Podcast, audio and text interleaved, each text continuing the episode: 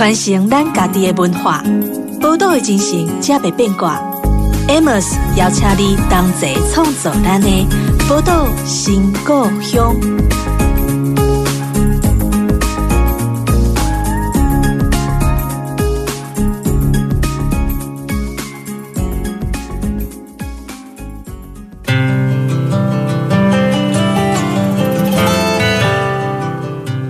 欢迎光临宝岛新故乡，我是 Amos。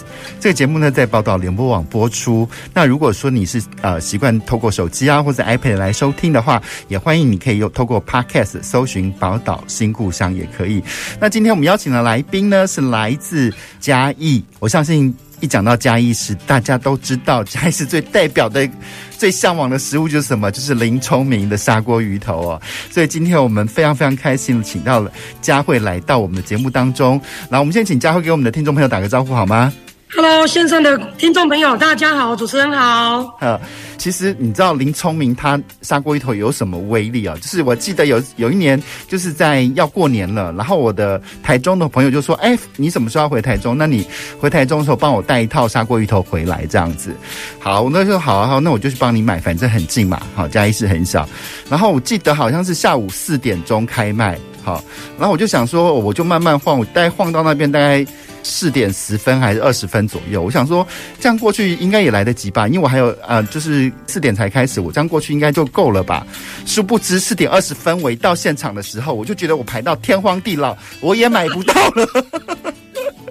你就知道你这个林聪明砂锅鱼头它的威力到底有多么强大。不过在讲到这些这个饮食老店呢、啊，因为佳慧已经是第三代了嘛，哈。那我们我们常常在想说，这个很多影视老店的传承啊，最直接的就是因为呃每一代他可能对店的经营的手法都不一样。好，那其实我想爸爸妈妈跟佳慧的理念也不太一样。那反而佳慧认为觉得说人呢才是传承最重要的部分，然后这些老店的味道和精神呢、啊、要传承下去，就要打造一个年轻人愿意进来工作的环境哦。所以我觉得这个理念也非常非常的棒，可而且。重点是哦，记得前一阵子我在看佳慧的脸书的时候，我还看到他们的员工的教育训练，还安排到软剧团去上课，是不是？是的，我们就请剧团来教我们如何扮演好自己的角色。哎，你那时候怎么会想到说要去安排这样的教育训练呢？呃，其实我觉得我们每天哦这样子，我都常常笑称我们是摸鱼啦，摸鱼的团队 哦，整天都是。啊，从爷爷、爸爸到我这一代，我们都要摸鱼。嗯、那像包括我们现在的团团队伙伴哦，嗯、那大家都相当的年轻。哦，从这个四五六七八九年级，嗯，都一起在同一个行业里面啊，那要去有团队的默契，真的不容易。嗯，嗯，所以我们想到的是说，哎，有机会我们用请这个剧团的老师，嗯，他们平常在排练舞台剧啦，嗯、排练戏剧啦，不管你是在。读你的剧本，嗯，了解你的角色，最重要的还是要先认识自己，嗯，认识你的伙伴，嗯。那通常在工作当中，说真的就不赢了啦，嗯哼，太忙了，你没有时间好好的啊静下来。对。那透过这样的戏剧课，让我们大家，哎，下了班静下来的时间，好好的彼此认识一下，嗯哼。而且，其实，在剧团的训练里面，常常在很多基础训练，像佳慧说的，就是在我们呃我们剧场课里面有个叫身份证的课，就是所谓的身份证，就像佳慧说的，每个人的心里的自己呢，透过戏剧的呃这项训练的课程呢，慢慢把自己挖出来给大家看。然后，另外一种呢，就是在剧场里面，其实有很重要的是，他在训练伙伴之间的一彼此的信赖关系。对，是的，对，我相信这个对于在现场那么忙的状态之下，这个伙伴的信赖关系就还蛮重要的。对，而且像我们这种行业、哦，比较像说人家讲的夫妻。哎、嗯，对哦。啊，那你说餐饮业的第一线，除了你是在办公室，嗯，哦是比较文的，对，文职的工作，那我们这第一线，这样子都是动作啦、反应啦、嗯，默契啦，就好像大队接力一样。嗯哼，你一个小地方出错了。哎，你可会影响到两三个同事，嗯哼，甚至影响到顾客跟你之间的沟通。是，所以我们呢想说，为了培养默契，可是工作每天都太忙了，如何在其他的时间透过不同的戏剧？有时候我们不是只有戏剧课，嗯，包括还有厨艺课，嗯，还有像说街舞课，还有街舞课，哈，是的，就是说我们让自己的这样子的一个上班的情境模式，有时候可以转化一下。嗯哼，那同事之间除了固定的一些聚餐以外，我们觉得还要有一些些教育性的状态，嗯哼，去培养彼此的一个关系。是是是，是真的，人家说有关系，这个关系要如何大家更好？嗯，这都是要培养的。是是是，没错。而且就像我们刚才就讲的，就是佳慧真的把，啊，他现在所在这个工作环境里面，塑造成年轻人与越来愿意进来工作的环境。以佳慧刚刚说的那些教育训练，我相信就可以吸引很多年轻人了吧？哈，因为你看我们这个餐厅它多么的不同，我们上街舞课，我们上这个戏剧课，然后我们还上呃厨艺课，从专业知识到各式各样的文化系统来进入他们的那个呃生活和教育训练当中，我觉得真的是非常棒的事情。哎，不过佳慧啊，就是因为你大学是念观光的嘛，那你是从小就要在这个呃餐厅里面帮忙吗？呃，严格上来讲，我是我们家最资深的工读生。经常说店小二，店小二，我真的就是店小二。嗯，从六个月大在骑楼下，爸爸妈妈带我们是做生意，一直到三岁、四岁懵懵懂懂，五六岁的这当中都是人家说小孩子来乱呢。啊，可是我们在现场，我们是要帮忙收盘子，嗯，端盘子，嗯，到小学一年级，我们会加减乘除以后。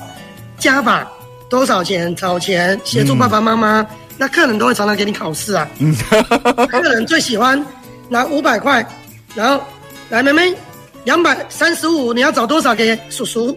他就每天在那考试。是。所以我不止在学校要考试，下了班帮爸爸妈妈跑腿。啊、哦。到后来这个小时候的这样子的一个成长，其实你是很感恩的。嗯哼。因为你看着父母亲工作那个背影。嗯。你是真的知道爸爸妈妈跟客人之间那种感动，嗯哼，那、嗯啊、客人也很照顾你，但客人也会骂你哦，嗯，呃，你你不乖的时候，在那边硬吹硬挤，客人会一起修理你的。哦天哪！哎，可是难道你不会有那个挣扎？因为像像如果说家里哈，如果爸爸妈妈是公务人员的，他下课之后可能回家就是呃玩啊、看电视啊，然后写写功课就好了。可是你下课之后，你反而要开始上班的生活。我真的就是开如如您所说，就是开始上班。对啊，我每我每天下课后的时间，嗯、甚至有一阵子我都还要去店里面帮忙洗白菜。中午，嗯。人家还在上课，可是我要请假一个小时。嗯，回店里距离大概八百公尺，不到一公里。嗯，嗯，那走回去，然后去帮忙洗洗菜，嗯、洗完再回到学校上课。嗯，那是国小，发生在国小的时候。是，那甚至高中也想出去外面打工。嗯，但是很抱歉，你一去外面打工，家里事情也很多，所以你要打两份工。哇，就是你你也没办法完全只做你自己喜欢的。那不要讲。例假日或者是学校考试前，嗯，家里有时候遇到大假期啊，干嘛的，你都没办法出去玩。人家出去玩，我都不能出去玩。对，但是我偶尔还会出去跟同学出去烤肉啊，干嘛？但是时间到还是得回来。嗯哼嗯哼，对，就是没办法说那么自由。嗯、应该说是一个有在斜杠打工的，从幼稚园、小学到高中、大学，所以大学就故意读很远很远，远到。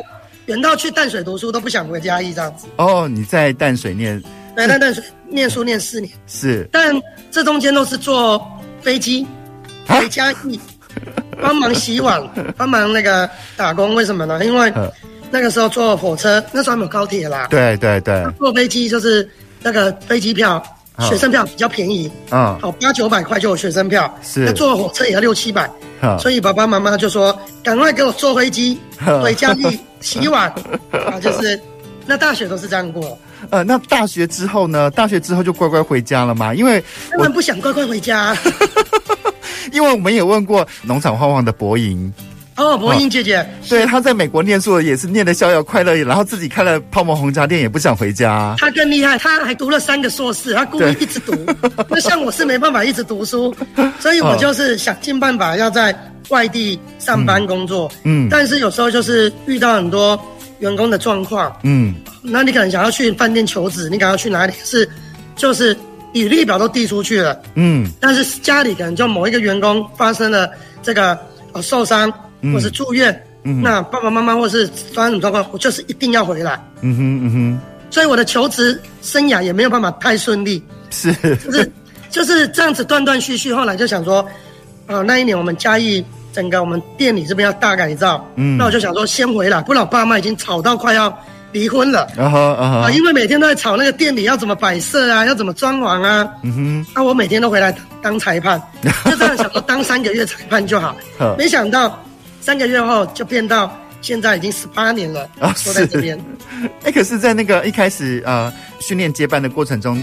因为当然从小是呃跑堂嘛，哈，做一些比较简单的事情。可是开始慢慢大学之后再回去的这样的一个过程当中，一定会开始慢慢去接触到所谓经营管理的部分。是的，因为其实包括你要跟比较资深的员工相处，嗯，比如说我们是七年级生，可是我们的工作人员有三年级、四年级，对，那就是爸爸妈妈的这个年纪，嗯，公阿妈的年纪，嗯，那那个时候。我们店连五年级的朋友都很少，嗯，那不要再讲六年级、七年级，根本就跟我差不多上下世代的都没有人，嗯，所以等于说，要么就是自己找好朋友来帮忙，是，但但是没办法。后来我慢慢的就是也去突破自己的想法，就是说真的，前五年、前十年，你可以说天天都在跟父母亲吵架，嗯，因为。不是天天都会跟两个，是轮流的。爸爸打完换妈妈，车轮战。他们两个，他们两个完以后换，哎，你跟员工之间的沟通啊，问题啊，嗯，那你也要进步，你也想进修，嗯，就很多的不得已，嗯，不可以，嗯哼。那时候的前十年，我也一直在抗拒说不，嗯，很多我也不想要，嗯，那爸爸妈妈有很多，他们也不要你去做的，嗯，比如说你想要改改什么，嗯。那人家车子开好好的，人家就会觉得为什么我要改？嗯哼，你副驾驶座才刚坐上来没多久，你就想坐驾驶座，然后就想改车，哦，就想改这个轮胎什么的，嗯嗯，类似像这样的状况，嗯，那所以我就也是挣扎了快前五年、十年都在过渡期，是是，一直到近十年，啊，就是说第二阶段，啊，我才开始改变自己的观念，嗯哼。我才觉得说，我不能哦，就是因为事业基础是阿公留下来的，对，妈妈他们开创的，嗯哼，那我们身为传承者，应该不是说要别人来认同我们，嗯哼，我们要先想我们要怎么认同父母亲的品牌，嗯哼，嗯哼，认同我父母的那道料理，嗯哼，因为其实很多时候都说传承，其实我我这样讲的，传承有时候压力很重，嗯。比如说，你要传承什么东西，学长传给学妹，学弟传给下一棒，嗯，传承好这两个字，对于一个刚要接手的年轻人，不要说传不传承，他光能不能正常上下班就是个问题。是是，就是一个礼拜要你上五天班、六天班，甚至你可能经营管理面是七七，就七天七个小时，嗯、七天八个小时，五十六个小时，你都是要。偷上线以外，下班后的时间，你能不能还能保持这个心态？嗯哼，这个心情去面对你的父母，嗯哼，你的同事，嗯哼，甚至你想要训练的伙伴、干部，嗯。后来我还是觉得之前的自己都好像情绪会比较复杂，嗯哼。那上班的态度状态也会比较多，嗯哼。但也是觉得不要让爸爸妈妈这么烦恼你，嗯，因为其实你一直让他很烦恼你，反而你没有办法施展。是，后来我就常常让他们出去旅游啊，骗他们出去玩就对了。对，送他们出国啦，啊，什么说游艇旅游啊，人家什么说有点贵，那么有点贵没关系，让你去啦，送他们去环游世界好了。对对对，我我本来都想说啊，哎呀，他们出去五天十天怎么办？哇，好很紧张。嗯，但是想说，不如趁这个时候，嗯哼，自己调整跟同事之间、伙伴之间的一些。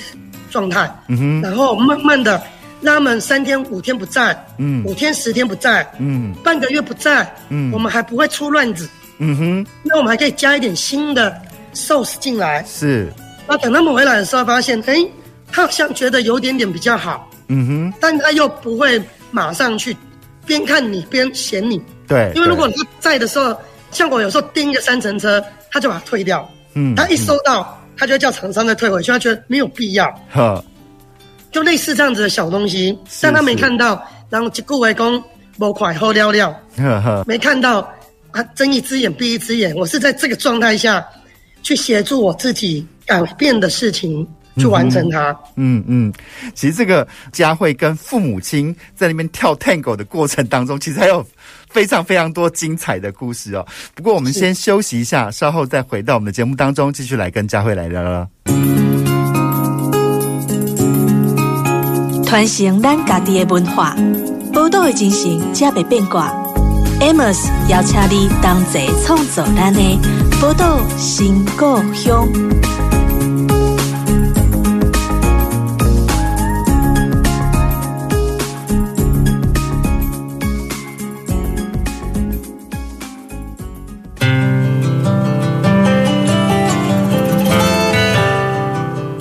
欢迎回到《宝岛新故乡》的节目当中，我是 Amos。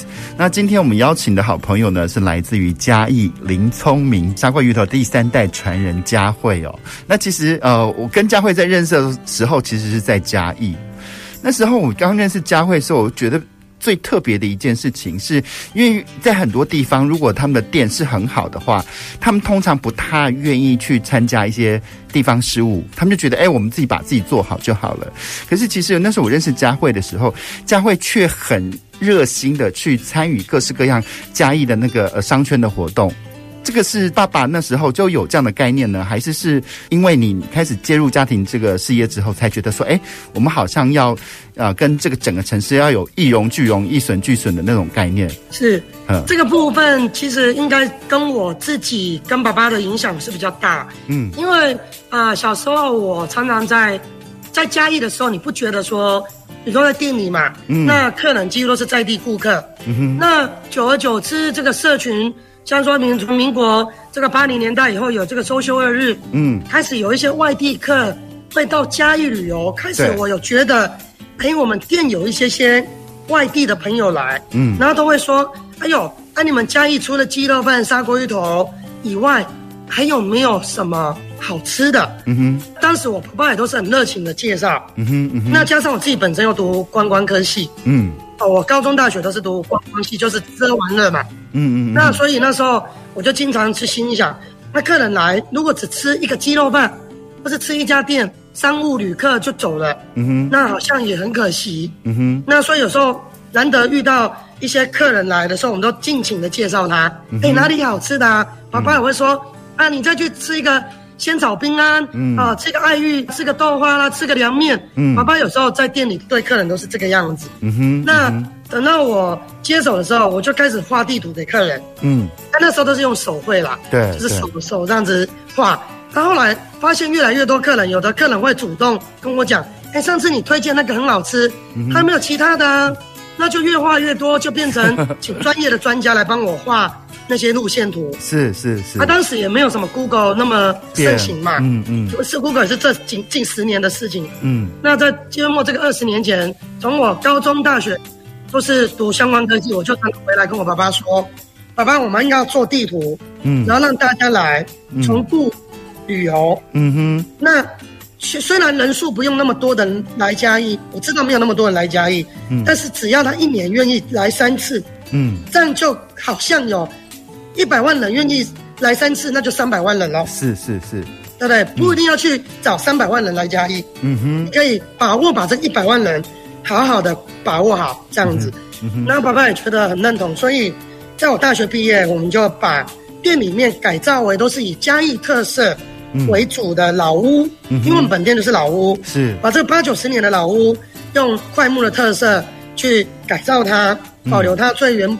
原本的味道，嗯，啊，就这样子，反而这样改完以后，在十八年前我应届毕业那一年就改，嗯哼，就造成更多的在地客人愿意拜带他朋友来，对，因为以前都是亲子客人啊，或是下班后来我们这边用餐啊，嗯哼，你刚刚节目开头有讲到说下午四点营业，嗯，代表你是真正的老顾客，因为。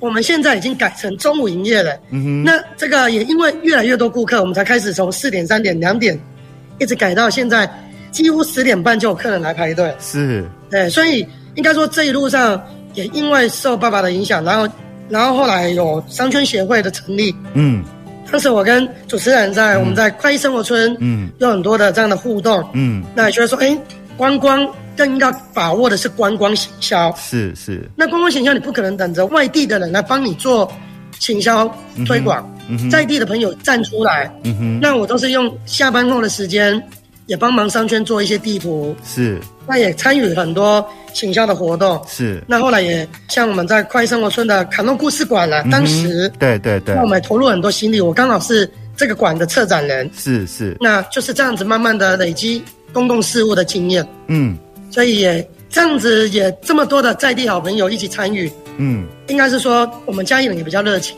是大家住的近哦，都好像是隔壁班同学，是，是。如果大家线上朋友有机会来嘉义就知道，嗯，我们嘉义就是一个很大的学校的概念，是，哦，那个好像是六年二班，哦，五年八班，嗯，啊，隔壁班。都很很多哦，讲一讲都好像是认识的啦。对对对，而且你有没有觉得在嘉义就是这样子？对，而且我其实，在嘉义生活那两年，我都觉得是在生命中非常快乐一段时光。第一个，嘉义的那个流速啊、啊，还有那个空间的尺度哦，真的很适合人去生活。因为第一个，它就是呃，做什么事情其实速度真的比大城市慢很多，哈。但是你觉得这是舒服的一个速度。然后呢，那个很多的街道，他们有很多的巷弄，很适合。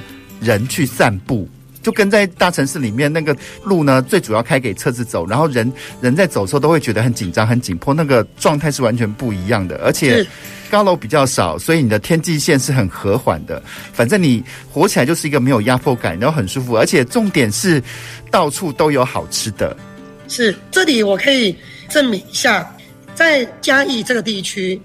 它真的整个天际线，嗯，是很美的，嗯哼，因为我们真的高楼大厦真的不多，嗯哼，所以在整个天际线，像之前我们人家都说我们是油彩的化身，陈澄波大师的故居是，就是嘉义，嗯，为什么陈澄波大师我们会称之为嘉义为画都，不只是木都，嗯哼，我是画都，是，他能画出这么多美丽的风景，嗯，当然从北到南都有画，嗯哼，但为什么有这么多的嘉义的？街头的创作，嗯哼，能让这样子的充满生命艺术的艺术家，嗯哼，他可以一直源源不断的创作。我觉得我们嘉义，不管是在气候上，嗯哼，哦，还有整个天际线，还有人文，嗯哼，哦，还有早期我们是木都，嗯哼，其实我们是台湾建成最久的城市，对，是第一个城市，侏罗城，嗯，所以历史悠久，嗯哼，那商业活动在之前也是都非常的盛行，嗯哼，所以在这里面。说真的，你以前你能作画，你能写诗，嗯哼，你能有这个表现，真的是文人雅士，嗯哼，要有相当的经济基础，对。的一个底蕴的地方，嗯，才能去孕育出，啊、哦，那我们跟台南当然也很近，是，他以前一府二鹿三艋甲嘛，嗯哼，那我们在最早期也是属于台南州，所以以这样的一个有点像是姐妹似的隔壁的这样的一个幅员，嗯哼，其实我们后来我觉得我们对自己的城市，其实我们是。很有光荣感，嗯，我们都会很大声的来说，哎，我们来自嘉义，是。但小时候有一段时间，因为被商业冲昏头，嗯，什么叫冲昏头？就会觉得说，我都会跟爸爸讲，我要去台北看高楼大厦，是。可是后来去台北生活后，哎，反而回来看看这些老房子，嗯，哦，我们有拥有全台湾最多的木造建筑的城市就是嘉义，是，最多栋。嗯。对，那看一看，觉得哇，其实木造的房子，哎，真正美，嗯，真的冬暖夏凉，嗯，符合人体工学的，不管是空气、阳光这样子的一个感受，嗯哼。所以主持人这么喜欢嘉义，嗯，这个是我真的听了好多客人为什么一游再来，因为还有很多美食，美食都很近啊，对对对，哎，都很近，像我们现在来我们嘉义骑个 U bike 就到了，嗯嗯，电动 U bike，嗯，你来这边。走一圈，嗯，你可以吃到好几摊，对，很方便。对啊，更何况你知道，全台湾现在应该最老的植物园就在嘉义市，就是树木园，哈，有一百年以上的历史。那个那个走进去，因为那个其实呃，那个树木成长需要时间，哈，所以其实那种百年的植物园，跟你在现在那种新成立的植物园那种走进去的感受是完全不一样的。那这个也要追溯到嘉义有嘉义农林试验所，嗯哼，嘉义卡农当时的卡弄就是。农农业学校第一所，嗯，所以我们才有这个这么好的资源。所以之前的导演老师跟我们讲，全台湾如果那个植物就是一定要保护好嘉义的这一区。嗯哼嗯哼，哎，嘉义有非常这个数量是之庞大，对种类这个多元性，嗯一定所有的物种都在这边，对，所以一定要保护好，这算具有战略位置的，是是是是是，没这样跟我们错。宣导的。哎，不过你听佳慧讲起来，你就知道他对嘉义的热爱哦，就是住了那么数十年，还是对嘉义有那么深厚的感情，那真的是很不容易的一件事情哦。不过你就是因为我刚才在讲那些都是传统，那如果我们再回过头来看这个餐厅的经营，因为其实传统跟创新，它常常是。背道而驰，常常会有些冲突的事情。譬如说，哈，老店，我们常常喜欢老，觉得老店好，是因为老店有它传统的老味道嘛，啊，是。但是你在接手的过程当中，有试着要去改变，或者是在你们的呃餐饮上做一些调整或创新吗？然后，如果说去做创新的过程当中，难道不很担心人家就觉得糟逼呀？是这个部分哦，其实老店，嗯，不能只有传承，嗯，一定要在。传承的路上持续创新，嗯哼，但是这个心，我觉得还是要本着那个初心的心哦。是是，就是说这个味道，我都常常跟我们员工教育训练说，我们的顾客都已经吃三代了。对对，今天不是一个新的店开三年，嗯，它是一个老味道，从我阿公的时代，嗯，搞不好客人小时候就是小孩子，知道他能当爷爷。嗯，这个味道是它的固定记忆中的 memory 的味道。对，它的味觉的。不能随便的去改变它。嗯、是我随便举例，嗯、我们现在台湾人最常喝的手摇饮，嗯，我们随便讲最喜欢的那一间，如果它味道随便给你改，嗯，它只要一改，我想你就跑掉了。嗯哼嗯哼，因为你最喜欢的就是那个茶味。对对，你最喜欢就是那个珍珠，你不太可能让它哦，因为创新你就改来改去。嗯、所以你可以增加新品项。嗯哼。如果你是传统老店，嗯，经典的那一首歌，嗯，那一个曲子，你一定要唱到完美，它就必须原汁原味了。它必须原汁原味，嗯、你不要随便去改。嗯、但是当然你可以偶尔去做加强版，比如说我们现在砂锅鱼头，嗯，以前是炒鱼头，嗯，那现在是大头鲢，嗯，那我再用鲑鱼头，嗯，哦，用这个。龙骨斑鱼头去做气做，嗯、去做食材上的提升。嗯、那以前可能是传统的豆腐，嗯，我们在好几年前把它改成飞机改豆腐。嗯哼，哦，那可能这个支出的成本可能从光机改改飞机改，嗯、就会很多的成本上的付出，但是相对我们得到更好的品质。嗯哼，嗯哼，这个就可以改。嗯，啊，但是如果说你要把整个味道再改掉，嗯，那不太允许，也不可能，因为你今天的老店。就是有老顾客，嗯哼，去支撑你。是，如果你要改新口味，举例，当然我们有创新的口味，嗯哼，比如说，我们现在有推出的是更辣版的，哦，加辣版的。鸭血，嗯哼嗯哼，比如砂锅麻辣鸭血，嗯哼，你可以买我们的麻辣鸭血常温包装的，嗯哼，那买回去你可以把它加在砂锅菜里面，让它变得更辣，嗯哼，那你敢可以吃不同的风味，嗯哼，哎，这个就是创新，然后你的原本的。这个你的基底的酱，然后再去做一个创新，嗯，但是你是新的，让客人有新的选择，是，但不是新到让他味道跑掉了，是，然后他吃不到以前过去的味道，是，这个就是不可以的，是，那就很像，我觉得很像乐曲一样，就是它有主旋律，主旋律是永远都不变的，只不过今天我们在这主旋律之外呢，再加一点变奏曲上去，对，虽然是变奏，但是你还能感受到，哦，原来就是那一首歌曲。是，而且相对的，现在的时空也都在转变了，包括我们的用餐空间，嗯，环境，对。那以前早期困苦，可能真的只能装两只这个这个电灯，哦，可能只能吹一般的电风扇，嗯。那慢慢的，可能有赚的钱，可以有扩大，可以有空间，可以装冷气，嗯，可以让客人用餐更舒服，是。可以把一般的塑胶椅换成是木头椅，嗯，啊，这些都是空间上的。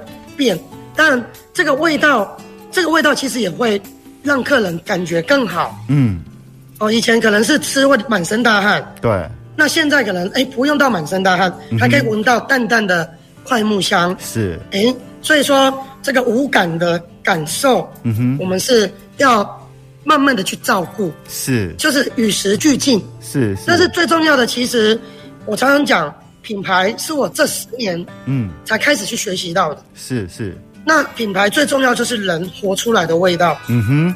嗯哼，而不是说用其他的东西去包装就变成那个味道，不是的，是。是整个组织，然后跟爸爸妈妈，嗯，跟这些伙伴，我们每天这么多人去烹煮这好几顿的料理，是，然后这么多客人一起参与，好像来看一场戏，嗯、看一场剧，这么多人愿意南北这样子过来，我觉得我们真的要做好，是，是。我们因为我们就好像我们是要带着让客人进入这里。带着美味的记忆离开，嗯哼，嗯哼，感受满足的感受离开，而不是错误的感觉，嗯哼，或者是服务不周的感觉，嗯，所以对于一个小店，我们还是要一直的努力这一块，是，因为客人来自四面八方，那员工要如何做到一致性？是，但一致性不是死板板的固定，嗯哼，而是也要能调整，要能优化。上个礼拜不好的 case 是怎么发生不好？这个礼拜就要避免，当天就要检讨，嗯，隔天就要有新的方法去制止它。是，哦，大概就是要这样子的用心的去经营它的。是，其实林聪明砂锅鱼头店到现在啊，到此时此刻，你会发觉它不但历久弥新，而且有更强大的威力哦。其实就可以看到佳慧这十年在品牌上所用的功，所花的心力，好让这个品牌呢，那。比原来的林聪明砂锅鱼头更为台湾人所知道、所熟悉哈。那我们先稍微休息一下，稍后再回到我们的节目当中。谢谢。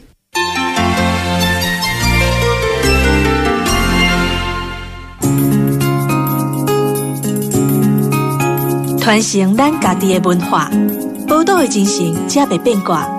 Amos 邀请你同齐创造咱的宝岛新故乡。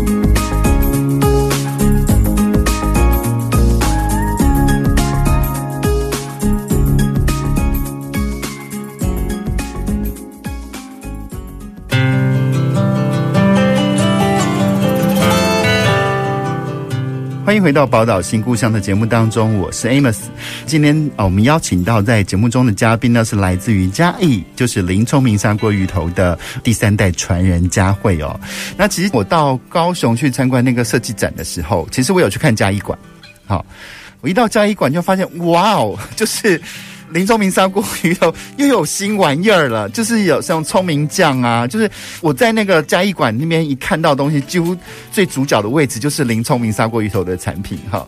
那当初怎么会想要说，除了家里的砂锅鱼头之外，怎么想的又开始的去接触到很多，像我们也知道之前在 Seven Eleven。也可以吃到那个林聪明砂锅鱼头的，那是我最爱吃的餐盒之一哈。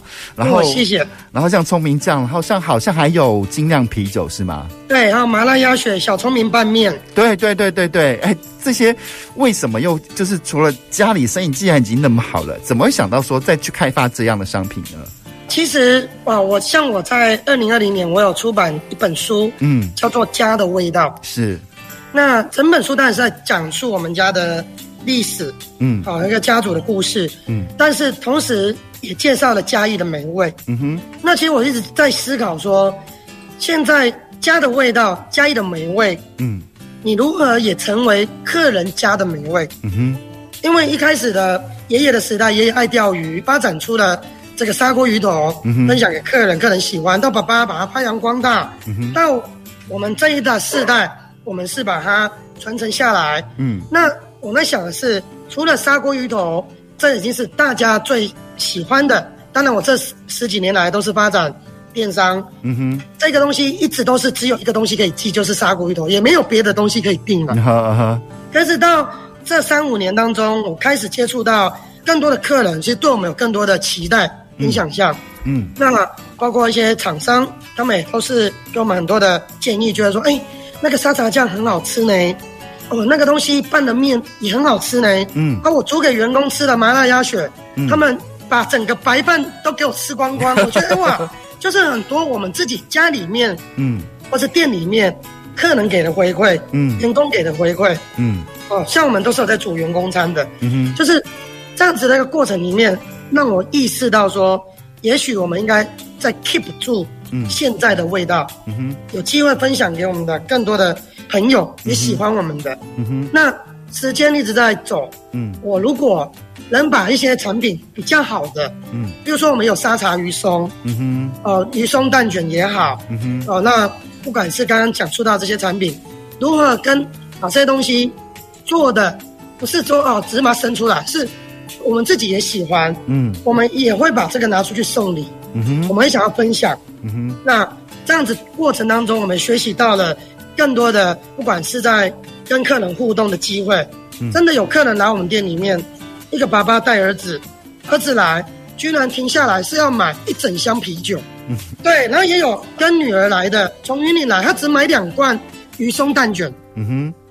哎，其实我们这些常温商品，麻辣鸭血也上架到全年，嗯，也受到很大的欢迎，嗯。那我想，其实这些都是在疫情当中这两年，它也成为了我们一个在线上销售的一个主力，嗯，是啊，一个主要的曝光。嗯。那后来也非常荣幸有机会跟不管是跟 Seven 跟全家，嗯，这样的超商都做了一些联名的商品，嗯，包括最近我们有。人家常常说我们是被砂锅鱼头耽误的鸡肉饭店，我们店也有卖火鸡肉饭。嗯，啊，那是因为二十年前的口蹄疫，猪肉不能用，我爸爸突然间把鸡肉拿来用。嗯，那这个火鸡就从那时候卖到现在。嗯哼，大家都去 Seven 看到，哎，欢迎去把它下架。哦，好好好，这个饭团，应该是说不管把它变成饭团，变成拌面。嗯，呃，我们在做。常温的包装这一块，让客人有伴手礼的。嗯哼，那伴手礼的选择，我也发现到这也符合现代人的一个来嘉义。哎，除了砂锅鱼头，我带这个聪明酱回去，哎、嗯，我可以沾啊卤味，嗯、我可以沾面，嗯、我可以炒菜。嗯，那甚至现在也销售到美国的超市。哇，嗯嗯。那我觉得这都是一个老店创新。嗯，那。原本可能砂锅鱼头你可能不好去出口啦，对，因为呢，那我们是猪骨高汤，嗯哼，哦，又有非常多的一些限制，嗯，但是我们可以把其中的这些元素，嗯，再去把它做创新，做成调理包，嗯，哎、欸，我比较好奇哦，就因为你刚刚讲那个像这个葱姜这个沙茶酱，所以一是你们一开始就是自己去。制作的吗？难道就一开始就没有用过外面的沙茶酱？是不是？啊，有有有，其实一开始也都是跟外面的沙茶酱厂商合作。嗯，嗯，那一直到后面我们会有自己想要的配方，嗯，那加入了自己想要的 recipe，嗯，然后再把它变成适合我们现在客人在家打开，嗯，它就方便我们烹煮，嗯，他今天要煮汤、煮面，嗯，啊，或者要搭着炒饭，它都方便可以用这个酱，因为台湾人沙茶酱有点像我们的。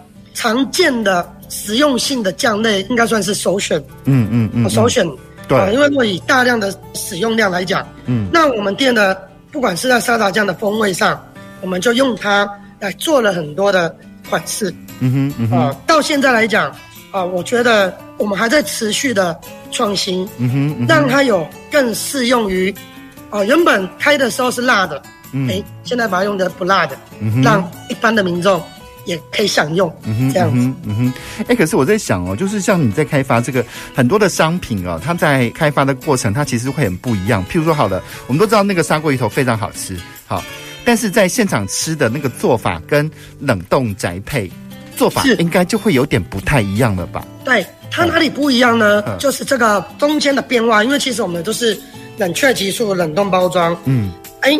你热的煮起来的时候，豆腐是软的，嗯，你马上吃，嗯，哦是嫩的，嗯，但是如果你经过冷冻，它就会变成冻豆腐了，对对对，就大概只有这个差别，嗯哼，是明显的差别，其他的差别差异不大，嗯哼，所以大家来我们店里吃，也还可以免费的加汤，可是冷冻啊寄到你家，你就要自己煮啦，对，所以来我们店当然自有人情味，嗯哼，但是如果你在家里煮，以冷冻食品来讲。还原度已经是非常高，除了刚刚讲的这个冻豆腐，嗯，没有办法克服，因为它经过这个进化的变化、进冻的这过程，嗯，然后就变成冻豆腐。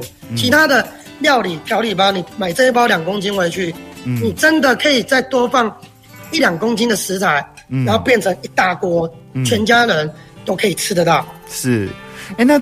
在讲到这些过程当中，因为在这个一步一步慢慢的进化的过程当中啊，你觉得最困扰你的是什么样的问题？其实是应该是说，我们都是做实体店铺起家的，我们不是一开始就做网络，嗯，所以不管是在价格的设定啦，或者是在预期上的一个制作啦，嗯、我们当时都是没有经验的。是，哦，就是说你每天都是在做现场服务这一二十桌的客人服务好就好啦。对。那到后面开始你要去学哦，你要怎么去接订单？嗯。那你要去跟网络的通路合作，你要客服，嗯、你要线上订购，嗯，你有很多东西，啊，你又不能不照顾实体店铺，就是线上跟线下这个要怎么再去串金流、物流、人流，每一个问题都好像是一个篮球场大的问题。对，因为我觉得你看，你知道，你碰到线上去销售的时候，其实因为我们在店头做生意，那我们的成本利润就可以知道，就一目了然，大概是这样子。可是，是当同样东西一放到通路去销售的时候，它就产生所谓的通路费用。是啊，但是呢，如果我卖给消费者的话，我又不可能，因为知道他们都来我们家店面吃过了哈，他是一定不可能卖的跟店头卖的价钱是不一样的。可是这个中间的成本可能是增加的，那怎么办呢？我们家比较特别一点，就是刚刚如同我说的，嗯，我们是实体店铺起家，嗯，所以我们卖的就是固定这个费用，嗯，所以到通路上到线上销售的时候，嗯，其他通路商可能跟我们合作，他就会把运费，嗯，这些都再加上去。我们家的客人一直以来都没有免运费服务，啊哈啊哈，因为我们一开始设定就不是网络起家，嗯嗯，所以我们设定的成本并没有把含扣到这一部分，对对。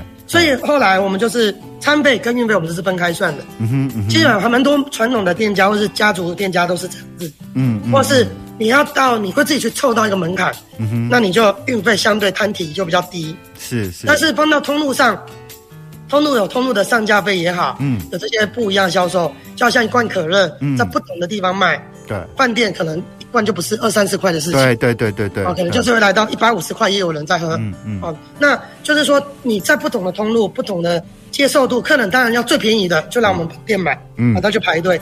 当然，如果是要购买，在电商买，可能就要加了运费，又加了电商他要收取的通路费。手续费。嗯。成本。嗯。所以回过头来说，实体店铺的销售经营仍然还是很重要的。嗯哼。因为客人为什么现在？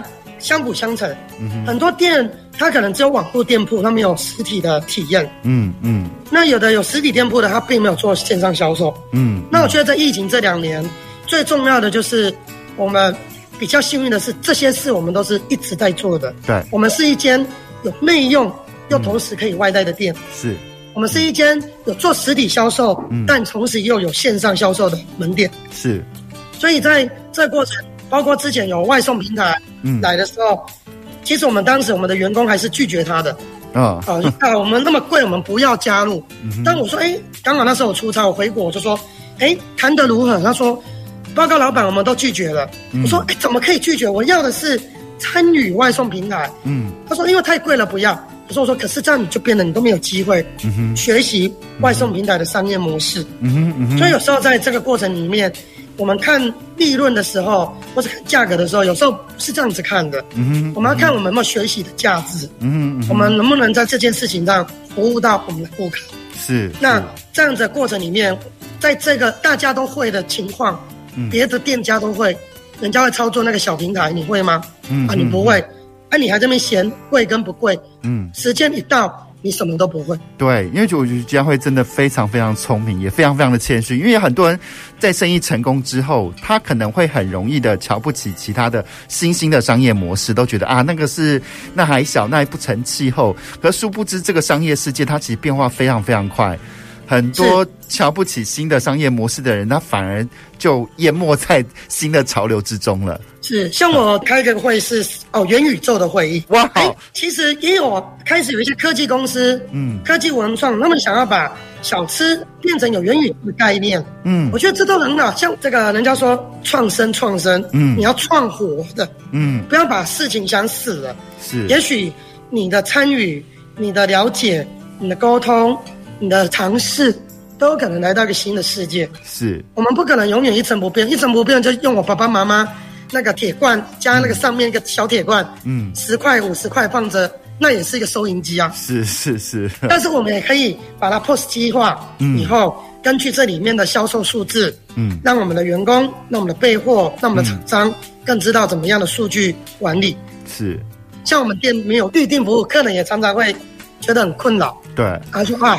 带了家人小孩来，要怎么排队还要排那么久？哦、其实我们也是一直很希望能突破，当然很希望未来还有一个机会，哦，哦，可以有更大的空间，嗯，哦，让客人可以好好的更舒服的，嗯，而不是挤在街上排队，有时候真的很危险。嗯，那像我们我们在台南的高铁三井，我们有开了一间店，有有，啊，但是它有一千多个位置可以坐，哦，至少它是三楼的美食区，对，哦，三井奥莱，我觉得这就是我们也希望是站在客人的角度，那员工教育训练的角度上，员工可以去有一个新的模式来学习，是，那客人开车去。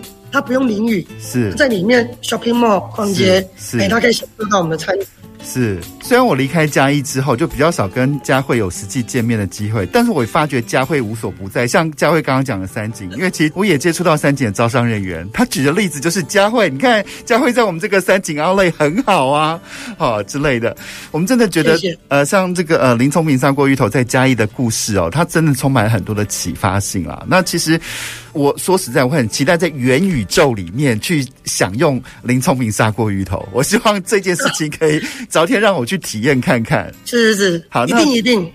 那我们今天就非常谢谢佳慧，然后非常谢谢佳慧跟我们分享那么多从接掌六十年老店的这些经验哦，然后怎么样从这个传统当中再去做创新，然后再去跟地方做连接，我都觉得这些是很宝贵、很宝贵的经验。谢谢佳慧，谢谢，谢谢，欢迎大家来嘉义，欢迎我的好朋友一起来。是，好，我们下礼拜同一时间空中再见喽，拜拜，拜拜。本节目由文化部影视及流行音乐产业局补助直播。